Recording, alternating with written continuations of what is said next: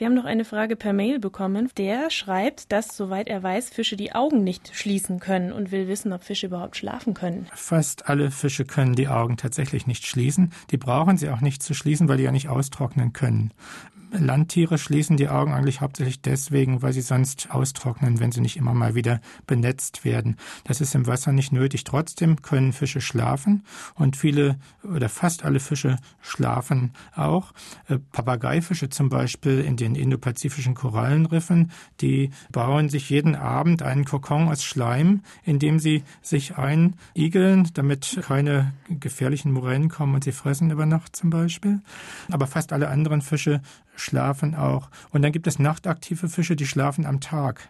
Und die bunt gefärbten Fische im Korallenriff haben fast immer eine andere Färbung in der Nacht, eine unscheinbare Tarnfärbung, mit der sie sich eben auch verstecken.